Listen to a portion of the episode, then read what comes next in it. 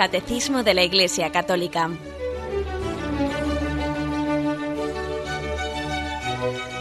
Un programa dirigido por Monseñor José Ignacio Munilla, Obispo de San Sebastián.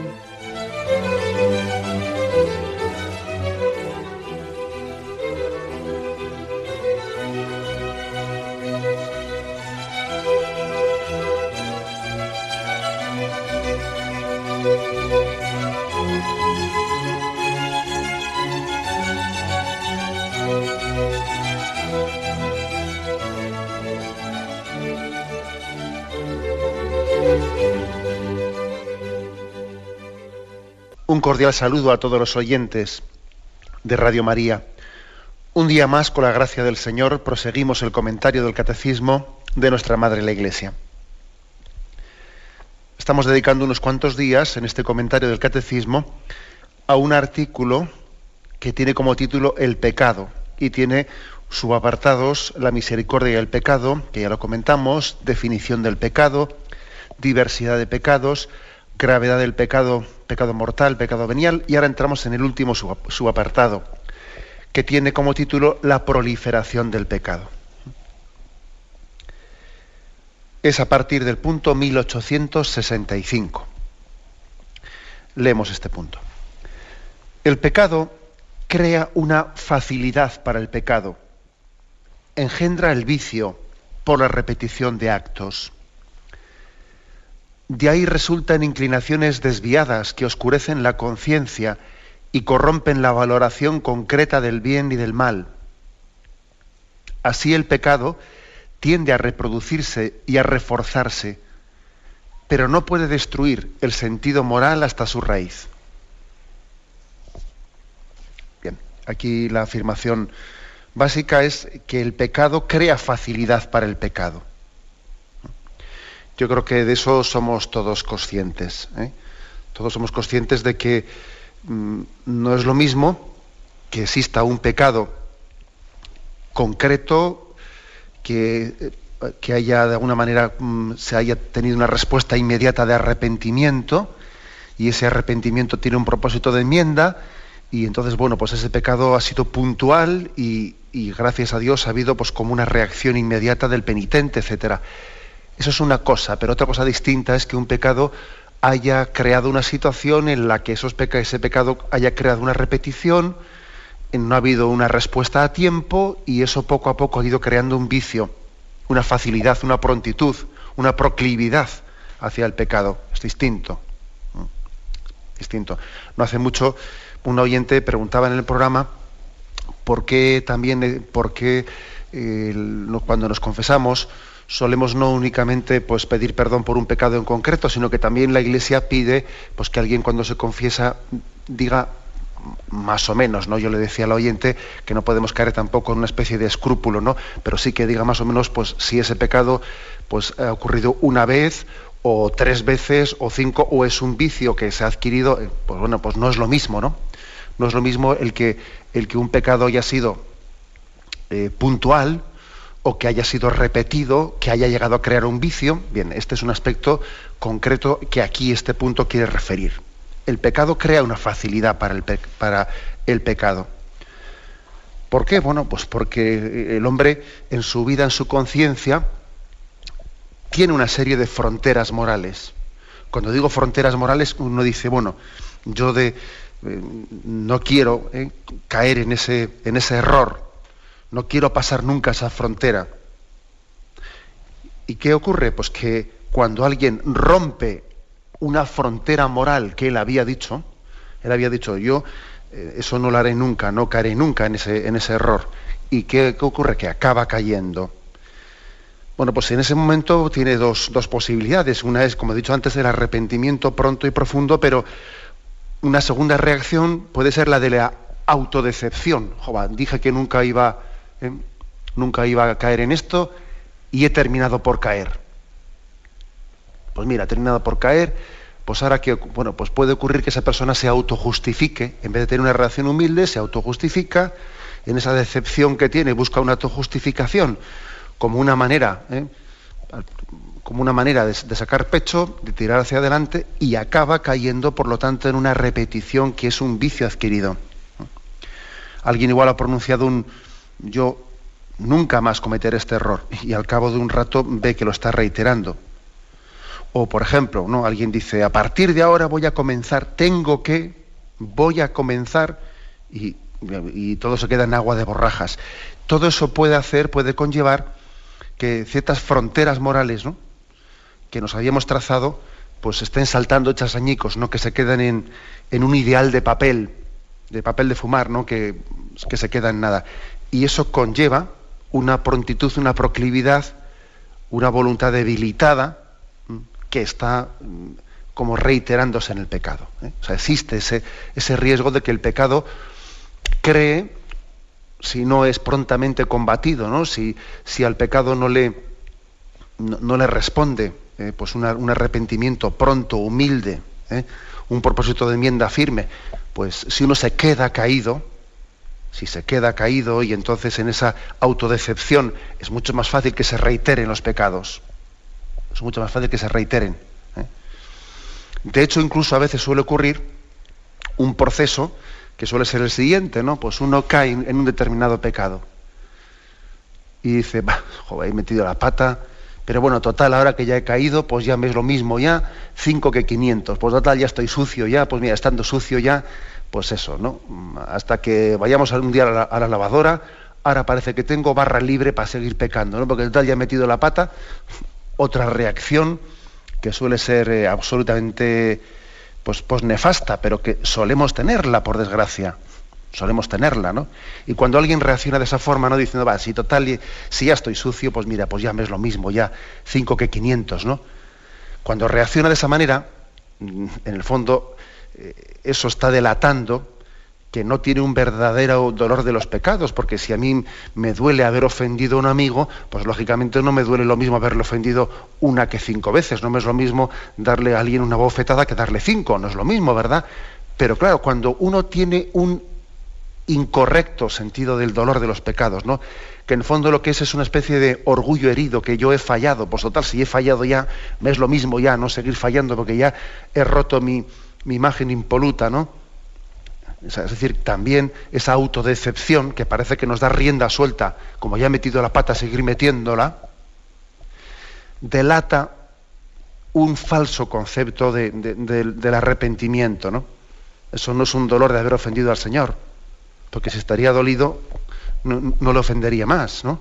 O diría, diría, no puedo darle dos bofetadas en vez de una. No, pero como en fondo es un falso concepto del arrepentimiento, porque es un orgullo herido, pues crea proclividad para seguir metiendo la pata. Como ya la he metido, pues mira, ya, pues barra libre, ¿no? Para seguir metiéndola. Todas estas cosas que estoy diciendo, ¿no? pues hacen eh, que, como dice aquí el catecismo, que el pecado cree facilidad para el pecado. Y hay que estar atento, ¿no? Hay que estar atento porque mm, con el pecado pasa, pues como cuando el agua cae y, al, vamos, al caer por las laderas de, la montaña o del monte ha hecho un arroyo, ¿no? Un lugar por el que el agua ha corrido. Claro, ya es mucho más fácil que la próxima vez que llueva siga corriendo por ahí, porque ha abierto surco el agua abierto un surco. ¿eh? Eso también ocurre en nosotros, ¿eh? que el pecado pues, mm, oscurece de alguna manera la conciencia, debilita la voluntad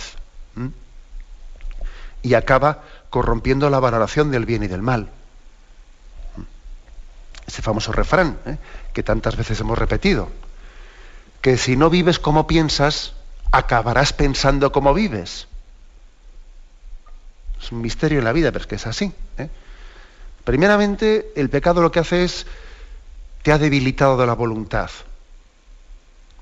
Pero claro, como te quedes caído en el pecado, como no te levantes con prontitud, al final acaba oscureciéndote la conciencia.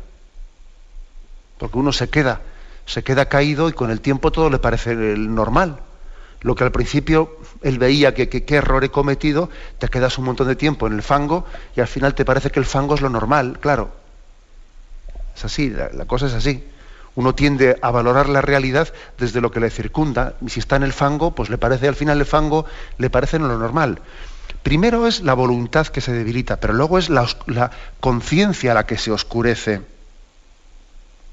Y al final se acaba corrompiendo la valoración del bien y del mal. ¿no? Quiero decir con esto que es eh, que aquí hay dos cosas, ¿no? Una cosa es el, debilitamiento de la voluntad y otra cosa es la corrupción de la mente. Es mucho peor lo segundo que lo primero. Es mucho peor. Es decir, cuando, cuando eh, hemos caído en un pecado no ya solo por debilidad de la voluntad, sino que ya hemos llegado ya a oscurecer la mente, es decir, ya a entender como bueno lo que es malo, ahí ya, digamos, el pecado ha llegado a apoderarse de nosotros mucho más. Una cosa es que el pecado eh, tenga su origen en, la debilidad de la carne y otra cosa es que tenga su origen en la soberbia del espíritu, que ya es mucho peor. Nosotros muchas veces decimos, ¿no? El problema del pecado es que nos falta fuerza de voluntad, ¿no? Nos falta fuerza de voluntad para hacer frente a las tentaciones. Bueno, sí, cierto, ¿no? Pero no del todo. Nos falta fuerza de voluntad, pero también muchas veces es un problema de oscurecimiento de la mente, de no ser capaces de valorar el mal como mal, no como algo nefasto para mí, y el bien como bien. Si de hecho, fijaros, si de hecho, para caer en los vicios, o sea, digamos, el orden lógico por el que caemos en los vicios suele ser, primero, por debilidad de la voluntad. Y al final, de tanto estar en el fango, se te, acaba oscurecimiento los, se te acaban oscureciendo los criterios. ¿no? Esa suele ser la forma de caer en los vicios. Por debilidad de la voluntad, con el tiempo, tu razón, tus criterios se acaban oscureciendo y terminas por llamarle bien al mal. Pero para salir del vicio, hay que hacer el proceso contrario.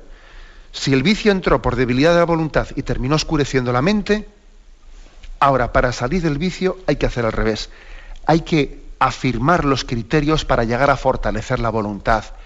Es decir, solamente a la luz de la fe, solamente a la luz de, esa palabra de Dios seremos capaces de juzgar lo malo como malo para que yo no lo justifique en mi conciencia y así con la fuerza de, con la fuerza de la fe, seremos capaces de fortalecer la voluntad. O sea, afirmar los criterios a la luz de la fe para que de esa manera la voluntad se vaya fortaleciendo. Si, el, si al vicio ¿no? Se, lleva pues, desde la debilidad de voluntad hasta el oscurecimiento de la, razón, pues para salir del vicio hay que afirmar, ¿no? a la luz de la fe, hay que afirmar los criterios claros, la distinción entre el bien y el mal, y así la voluntad ¿no? podrá adquirir fuerza. Este es, por lo tanto, el, punto de partida. Aquí cuando se dice que el pecado crea facilidad para el pecado, y esto se le llama un vicio, un vicio es pues que por repetición de actos malos alguien llega a adquirir bueno, pues una prontitud, una facilidad para el pecado. Ojo que también pasa lo mismo con la virtud que ya lo explicamos en este programa. La virtud es el proceso contrario. Por la repetición de actos buenos, alguien adquiere, ¿no? Pues una prontitud para el bien que se le llama virtud. O sea, que es que es un acto de, pues por ejemplo, ¿no? No es lo mismo que alguien haga un acto de humillación voluntaria que que sea humilde, ¿no? Él tiene la virtud de la humildad y no le cuesta, no le cuesta ser humilde, ¿no? porque como ha hecho, eh, ha hecho repetidas veces, ¿no? Actos, bueno, pues actos de abajamiento delante de los demás o lo que fuere, ha adquirido una virtud de humildad que no le cuesta ser humilde. O alguien que, bueno, que ha sido educado y ha hecho actos generosos de, de caridad con el prójimo, y entonces es que es generoso, es desprendido, y lo ha adquirido como virtud. O sea que de la misma manera que también los pecados reiterados, crean vicios, también las obras buenas reiteradas crean virtudes, que uno es capaz de, realizarlas con prontitud. Con prontitud. La conclusión, como os podéis imaginar, pues eh, que estamos aquí estableciendo, es la de decir, bueno, mm, ¿qué pasa? Y entonces que el que el que tiene una virtud, como, como es virtud lo que tiene, no, no, tiene ningún mérito. Sí, claro, porque para adquirir la virtud ha tenido que hacer actos buenos. Si ahora es humilde, si ahora es generoso, si ahora es desprendido, es gracias a que ha hecho actos buenos. ¿Qué pasa? ¿Que el que tiene un vicio no tiene culpa de nada? ¿Es una mera víctima porque, porque tiene un vicio que le domina? No, hombre, sí tiene una culpa porque es que verdaderamente él, a, base de reiterar, ¿no? De reiterar un determinado acto malo, pues ha llegado a adquirir un vicio. pues por ejemplo, ¿no? Por ejemplo, pues hay personas que tienen un vicio, un vicio de blasfemar, pues tremendo, que es que ya blasfeman sin, darse cuenta de lo que están diciendo, no abren la boca, están blasfemando ya, en vez de dar los buenos días, ¿no? Entonces vamos a ver, mm, y, parece que no pueden, no tienen ni capacidad de controlar tal, tal forma de hablar, ¿no? No tienen culpa alguna. Hombre, han tenido culpa en hasta llegar a adquirir ese vicio, la reiteración de ese pecado, pues de, blasfemia, ha hecho que se adquiera un vicio, que se adquiera un vicio. Por lo tanto, sí somos, sí somos responsables de nuestros vicios. Y la gracia de Dios es liberadora. Es liberadora y tenemos, lógicamente, que, pedir y ser mendigos de la gracia e iluminar nuestra mente, como decía ahí antes, ¿no? Iluminar nuestra mente para, para que salir de ese oscurecimiento que conlleva el vicio, salir de ese oscurecimiento y romper esa concatenación, ¿no? Concatenación del pecado que es el vicio.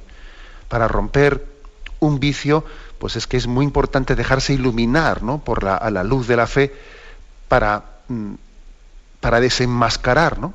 desenmascarar esa, esa esclavitud en la que el hombre ha caído. ¿no? Es muy importante dejarse iluminar y dejarse liberar por la gracia de Cristo, que nos sana, que nos regenera. Pues un, un vicio determinado, pues igual requiere una gran constancia para poder ser roto y ser vencido. A veces el Señor da gracias tumbativas, ¿no? en las que en un momento determinado una gracia tumbativa corta de raíz con un vicio.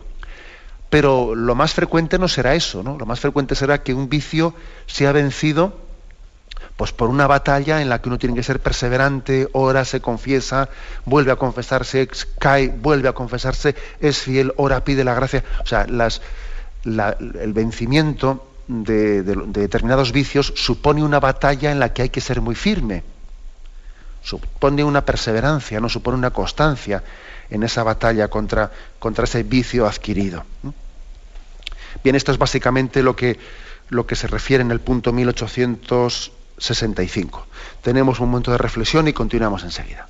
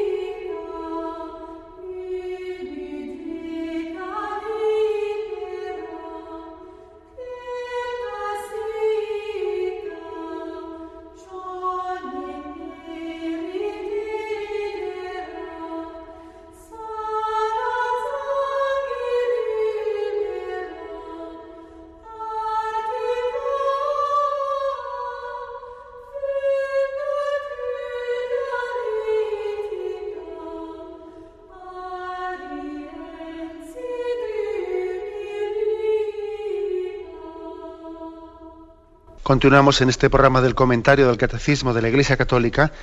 Continuamos con el punto 1866. Estamos en el apartado que tiene como título La proliferación del pecado. Dice este punto.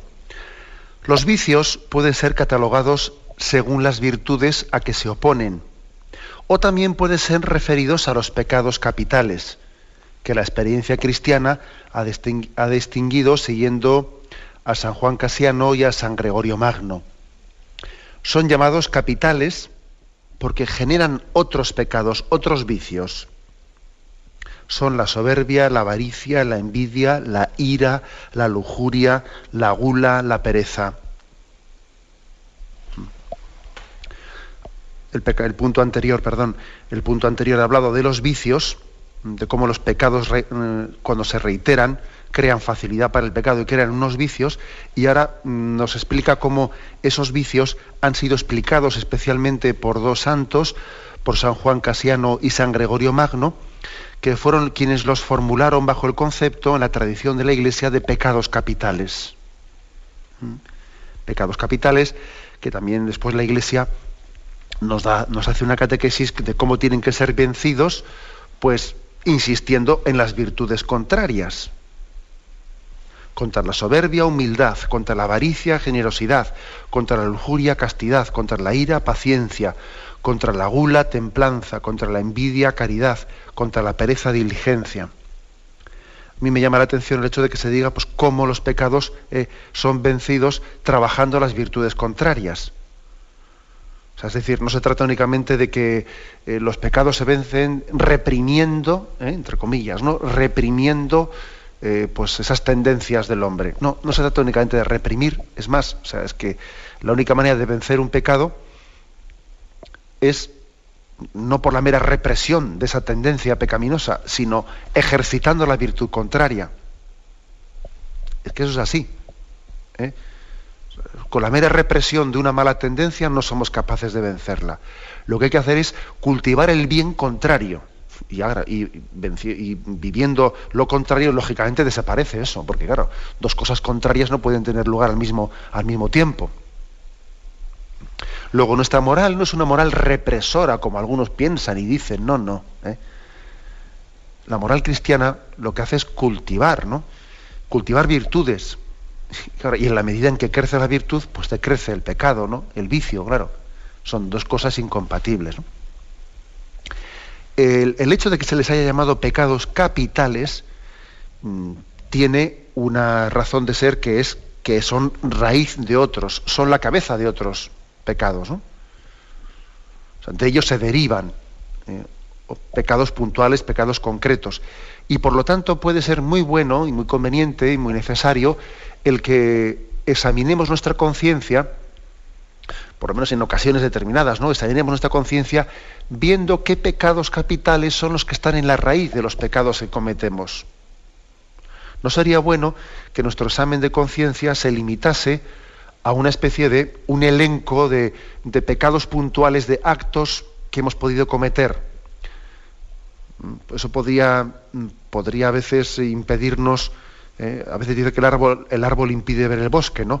ver en su conjunto. El pecado es ver también qué, qué, es lo que está en la raíz de los actos incorrectos que cometemos, ¿no? ¿Qué pecado está en la raíz de ellos? ¿Qué pecados capitales son los que nos mueven a cometer nuestros pecados concretos, ¿no? Y hay que ver y hay que caer en cuenta de que pues, eh, de un pecado capital se pueden haber derivado distintos pecados, ¿no? Por ejemplo, ¿eh? vamos a hacer un pequeño repaso de los, eh, de los pecados capitales, de los siete pecados capitales, viendo cómo de cada uno de ellos se pueden derivar pues, distintos pecados eh, personales concretos y, diversos.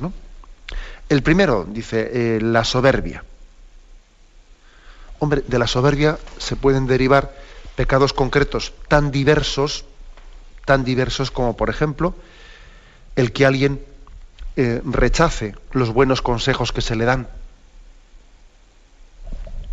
Alguien puede estar pecando, pues, por ejemplo, contra el cuarto mandamiento, porque su soberbia le lleva a, rechazar los buenos consejos que le dan sus padres, ¿no?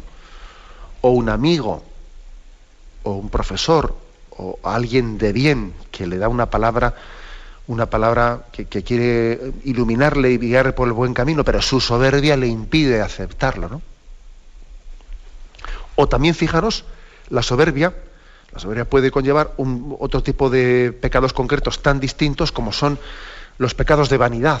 ¿eh? El soberbio tiende a ser vanidoso, ¿eh? le importa mucho su imagen, ¿eh? le importa mucho su imagen y entonces él también tendrá muchas mentiras de vanidad y de hipocresía, de aparentar delante de los demás, porque como es soberbio es muy vanidoso, claro. O por ejemplo, pues de la soberbia se, se puede derivar perfectamente pues el odio, el odio, la violencia, en la soberbia perfectamente puede estar en la raíz de actos violentos, de actos o de un odio interior. En la soberbia puede estar la raíz de la calumnia, el hecho de que uno calumnia al, prójimo porque hay una, una, postura soberbia de partida que hace que cualquier otra persona la perciba como un enemigo mío, alguien que me hace sombra, alguien que me quita mi, mi centralidad y en su soberbia no quiere que nadie no le, le quite protagonismo y entonces tiende a calumniar a los demás para autoafirmarse él. Es decir, que puede un pecado capital, puede derivar en pecados concretos de, de género muy distinto, muy distinto, ¿no? Desde el rechazar un buen consejo, hasta pues, pues bueno pues toda esta especie de elenco que hemos ido aquí un poco describiendo. Y, será bueno eh, será bueno será muy importante el que alguien descubra que, ha habido la raíz de sus pecados concretos. El segundo pecado capital dice la avaricia. Bueno es que pero es que de la avaricia se pueden derivar cosas muy distintas. Eh, por ejemplo de la avaricia se puede derivar que alguien tenga su corazón apegado a los bienes materiales y que, por ejemplo, tenga la falta de disponibilidad para seguir al Señor como le ocurrió al joven rico. El joven rico, como era rico, no era capaz de, escuchar la llamada del Señor y de seguir con prontitud ¿no? ese vende lo que tienes, da el dinero a los pobres y ven y sígueme. Y se puso triste aquel joven porque tenía su corazón apegado a los bienes materiales, porque era avaricioso y no era capaz de seguir la vocación. Uno, por ejemplo, por avaricia, pues puede tener incapacidad de seguir la vocación. Uno por avaricia, pues puede robar. ¿Mm? Uno por avaricia puede tener una falta de caridad al prójimo, al necesitado porque como está apegado a los bienes materiales, pues tiene, el Señor le, pediría ¿no? que se desprenda, que sea más generoso con los pobres, con los necesitados, pero es que su corazón está pegado al dinero. Y entonces el Señor se le presenta ¿no? y le toca la puerta en la imagen de ese pobre, de esa necesidad, y él, bueno, como, como tiene avaricia, no es generoso. Es un tacaño, ¿eh? es tacaño y no es generoso. Bueno, hay ahí también, ¿no? otro, eh, pues otro caso concreto. Más ejemplos. Bueno, pues el, la siguiente, siguiente pecado capital dice la envidia. Bueno, de la envidia también se pueden desprender pues, un, pecados eh, concretos de género muy distinto. Pues por envidia, por envidia uno resulta que puede tener una especie de esclavitudes de simpatías y antipatías muy grandes y por motivo de un pecado capital como la envidia, pues una persona puede tener unos juicios, em, unos juicios parciales muy grandes, ¿no? unos juicios temerarios muy grandes o unos juicios parciales, ¿no? Y al que le cae bien se lo justifica todo y al que le cae mal no le pasa ninguna, tiene una dureza de corazón para juzgarla tremenda, porque en el fondo tiene envidia ¿eh? y, y, vamos, y le juzga con una dureza tremenda, ¿no? Una persona también por envidia le puede llevar a unos celos, eh, a unos celos tremendos, que le puede llevar a verdaderamente a, deprimirse, a despreciarse a sí mismo, a despreciarse, mm, a, deprimirse. Hay muchas depresiones eh, que tienen su origen en un pecado capital que es la envidia y entonces pues como uno, se, autodesprecia porque quisiera ser como el otro y no se acepta a sí mismo como es. Y entonces pues llega, llega a ese estado, ¿no? Bueno, y, puede haber situaciones totalmente distintas, ¿no? Por envidia también alguien, sin duda alguna, pues puede llegar a, por envidia, a tener impulsos de violencia hacia otra persona. Como la envidia, en el fondo, es que, es que, es que no, no lo acepta, no lo traga, ¿no? Fijaros lo que son los niños, los niños que en sus celos eh, ha nacido el otro hermanito y uno está lleno de celos y entonces siente en él un competidor, ¿no? Y es capaz de, el momento en que no le ve la madre, se acerca a la cuna y le tira de los pelos, ¿no? Pues fíjate, o sea, por envidia, por celos, uno ha acabado siendo violento, ¿no? O sea, que, es bueno que nos examinemos cómo eh, los pecados capitales están en la raíz de determinadas actitudes, ¿no? Y el Señor nos da la gracia de desenmascarar desenmascarar qué es lo que eh, anida dentro de nuestro corazón, ¿no? y que está originando determinados pecados, determinadas acciones pecaminosas. Tenemos un momento de reflexión y continuaremos enseguida.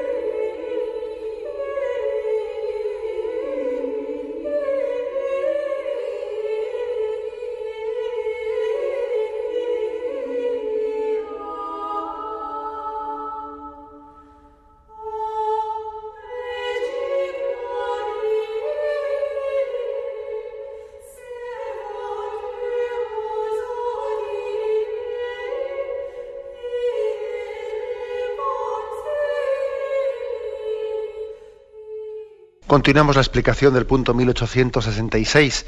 En él se habla de cómo pues, esos vicios que se generan por la repetición de los pecados han sido catalogados por, por algunos santos de la tradición, de nuestra tradición, especialmente San Juan Casiano y San Gregorio Magno, fueron clasificados en los llamados pecados capitales.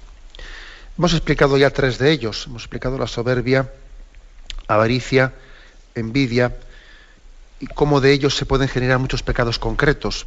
Pasamos a la ira.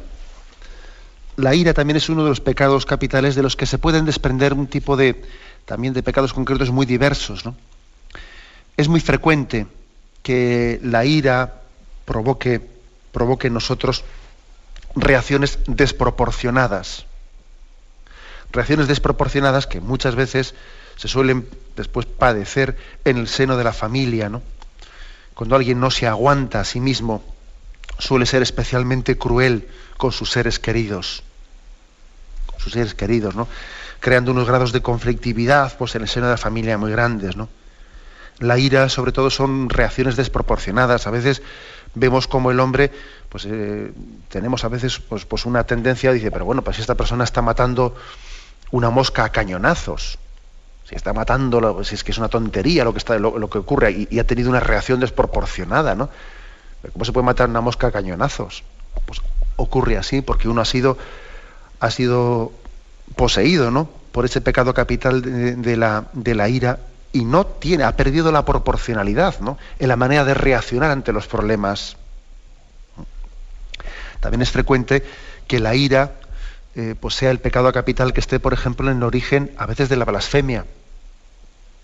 De la blasfemia. Eh, pues uno, esa ira esa ira interior que tiene se, focaliza, se expresa, busca, pretende buscar un desahogo, no una blasfemia. ¿eh? sin duda alguna también en, hay muchas acciones o muchas actitudes autodestructivas que tienen también la ira como raíz. Pues, es fácil, por ejemplo, percatarse de que algunas personas han podido caer en la bebida o refugiarse en la bebida o en las drogas, etcétera, como una, una expresión de, han focalizado de esa manera concreta, ¿no? La ira interior que tienen. Una actitud eh, autodestructiva puede esconder la ira como pecado capital. Puede ocurrir, no siempre será así, pero puede ocurrir. ¿eh? A veces puede ser otra cosa distinta. Puede haber personas que han comenzado a beber pues, por, una especie de, falta de autoestima o, de timidez o, muchas complejos, ¿eh? o complejos o muchas, pero, pero también puede ser por ira. ¿eh? uno es importante que examine, ¿no? qué pecado capital está en la raíz de sus pecados personales. Por supuesto, la violencia. ¿eh? La ira puede degenerar fácilmente en violencia. Faltas de caridad, faltas de caridad hacia el prójimo. El hecho de que alguien, pues, tener caridad supone tener paciencia. Claro, cuando no se tiene paciencia es muy fácil caer en, las faltas de caridad, especialmente con las personas más débiles. Y uno se ve siendo cruel con los más débiles. Otro pecado capital, ¿eh? el quinto pecado capital, la lujuria. Bueno, de la lujuria, pues es, mm, es también eh, impresionante ver cómo se deriva toda una concatenación de pecados de impureza. ¿Mm? La lujuria es un pecado que tiende a ser obsesivo y que en la medida en que pues, el hombre no, no luche con, pues, con la pureza, no luche con la pureza, con la castidad, ¿no? frente a la lujuria, se va concatenando. ¿no? Es impresionante ver en esta sociedad tan erotizada, tan lujuriosa, hemos visto, estamos siendo testigos ¿no?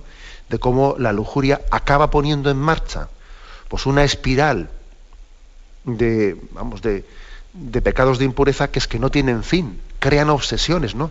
Pues eh, lo vemos fácilmente, pues cómo la lujuria comienza pues comienza con la masturbación, sigue con la fornicación, llega al adulterio, continúa, puede continuar perfectamente con la homosexualidad, porque ojo, eh, la homosexualidad, eh, que muchas veces hablamos de ella en un contexto que puede ser, eh, puede ser que lo sea, ¿no? que también la homosexualidad puede tener un origen en, una tendencia no, provocada por la propia persona, sino que más bien pues, heridas afectivas que ha, podido tener en su pubertad, en su, pues adolescencia, heridas afectivas de falta de identificación eh, adecuada con la imagen paterna, con la imagen materna, etcétera, han podido generar una tendencia hacia la homosexualidad, pero ese puede ser un tipo de homosexualidad, pero ojo, también existe un tipo de homosexualidad que tiene un origen distinto, ¿no?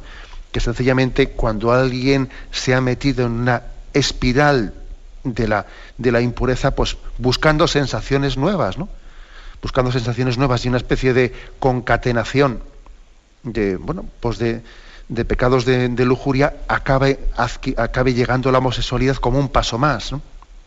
Y que si el sadomasoquismo y que si el no sé qué, estamos, estamos siendo testigos de cómo la lujuria es un pecado capital que crea una obsesión, una obsesión tal que, que, termina no teniendo fin y de ahí se llega a la pedofilia y al abuso de los niños y el otro no sé qué. O sea, es decir, la lujuria es un pecado que acaba dominando, acaba oscureciendo, ¿no? Debilitando la voluntad, oscureciendo la mente. El sexto pecado capital, la gula. La gula, bueno, pues también se manifiesta evidentemente, pues siempre la gula nosotros la hemos, la hemos referido a, pues a la comida, ¿no? a la comida, la falta de control. Bueno, este, sí es que es evidente que aquí muchas veces eh, no es que no comemos para vivir, sino que vivimos para comer, ¿no? Y, hemos hecho, bueno, pues de, lo que en sí tenía que ser algo sencillo, hemos hecho casi pues un, pues un ídolo, eh, un ídolo, un culto, un culto al, al cuerpo y hemos hecho casi un sibaritismo de lo que tenía que ser algo mucho más sencillo, ¿no? que es la austeridad también en la forma, en la forma de alimentarnos y en la forma de cuidarnos. Hemos caído fácilmente en un sibaritismo, ¿no? que hace que el hombre esté lleno de egoísmos. La gula es un pecado capital que conlleva que después seamos esclavos de nuestras apetencias. Claro, me gusta, no me gusta, me apetece, no me apetece. E, el hombre llega a ser esclavo de sus apetencias porque ha tenido un pecado capital que es el de la gula y porque no ha cultivado la templanza, que la templanza es la virtud contraria a la gula. Y la templanza es una virtud muy importante para que el hombre no sea esclavo, esclavo de sus gustos, de sus apetencias, ¿no? Para que su voluntad sea la que le conduzca y no sean sus gustos los que le arrastren. Es muy distinto, ¿no? Que seamos conducidos por la voluntad o arrastrados por las apetencias. He aquí, ¿no? Como la gula pues puede generar todo una serie de, pecados concretos ¿no? en los que el hombre se, bueno, pues muestra su, eh, pues sus esclavitudes, sus egoísmos, todo es lo que me apetece, lo que me sale, lo que. Eh, bueno, pues es un hombre esclavo, egoísta. Y las dos cosas al mismo tiempo, ¿no? Esclavo de sus apetencias y eso genera un montón de egoísmos. Porque todo es lo que me apetece, lo, yo, yo, yo y yo. Esclavitud y egoísmos, ¿no? Y detrás de ello está la gula como pecado capital y la falta de templanza, ¿no? Por último, el último pecado capital, la pereza. La pereza, pues claro, como os podéis imaginar, generalmente genera un tipo de pecados que son de falta de cumplimiento de los deberes de Estado. Uno tiene una serie de deberes que, realizar en esta vida que la pereza los deja en el incumplimiento. Pero ojo, no sé si nos damos cuenta de que de la pereza se, está generando también una serie de pecados concretos, ¿no? muy concretos que son de omisión generalmente, ¿no? Que son la falta de aprovechamiento del tiempo como un don de Dios. La pereza es un pecado capital que incide ¿no? de una manera muy especial en esa parábola de los talentos. Dios nos dio unos talentos para hacerlos producir, para que reviertan ¿no? en la gloria de Dios y en el bien de nuestros hermanos. Y la pereza, pues es un pecado capital que, está impidiendo que el hombre sea lo que Dios quiera, o sea, lo que Dios había pensado de él. Está impidiendo que la vocación que Dios tiene para nosotros se desarrolle. Nuestra poca formación, el hecho de que no nos formemos, de que no dediquemos tiempo pues, a, nuestra formación, a leer, cosas buenas, a leer la palabra de Dios, eh, pues, pues eh, tiene la pereza como el hecho de que chupemos tanta televisión y que estemos tan poco tiempo delante del sagrario que no leamos cosas buenas, pues que muchas veces tienen la pereza como pecado capital. ¿Mm? Nuestra poca formación, el, no, desarrollo de nuestros talentos y tantas cosas, ¿no? En resumen, ¿no? En resumen, pues que este pequeño repaso que hemos hecho de los siete pecados capitales, como dice aquí, eh, es descubrir que ellos generan otros pecados, generan otros vicios, dice, dice aquí, ¿no? Son llamados capitales porque generan otros pecados, otros vicios. Y tenemos que pedir a Dios, ¿no? Que nos dé la gracia de, de que la luz del Espíritu Santo desenmascare pues esa, esa, raíz que está eh, tras de nuestros pecados, ¿no? Esa raíz que es el pecado capital. Que la luz de Dios lo ilumine, que la gracia nos sane ese vicio adquirido y que esa gracia de Dios sea sanadora para nosotros, ¿no? ¿Cómo? Pues ejercitando las virtudes contrarias. Mm. ¿Cómo? Mm, pues recurriendo una y mil veces al sacramento de la penitencia, pidiendo la gracia sanadora. ¿eh? que recordemos lo que hemos dicho varias veces, que es que el sacramento de la penitencia no solo es el perdón de los pecados, que es también un aumento de gracia, ¿eh? un aumento de gracia para, poder, eh, pues, poder obrar rectamente ¿no? y poder vencer eh, esos vicios que podemos tener adquiridos en nuestra vida. Bien, lo dejamos aquí, hemos hecho este comentario de estos dos puntos, 1865 y 66. Todavía nos queda algún punto más sobre este apartado de la proliferación del pecado que abordaremos, si Dios quiere, mañana. Bien, me despido con la bendición de Dios Todopoderoso. Padre, Hijo y Espíritu Santo, descienda sobre vosotros. Alabado sea Jesucristo.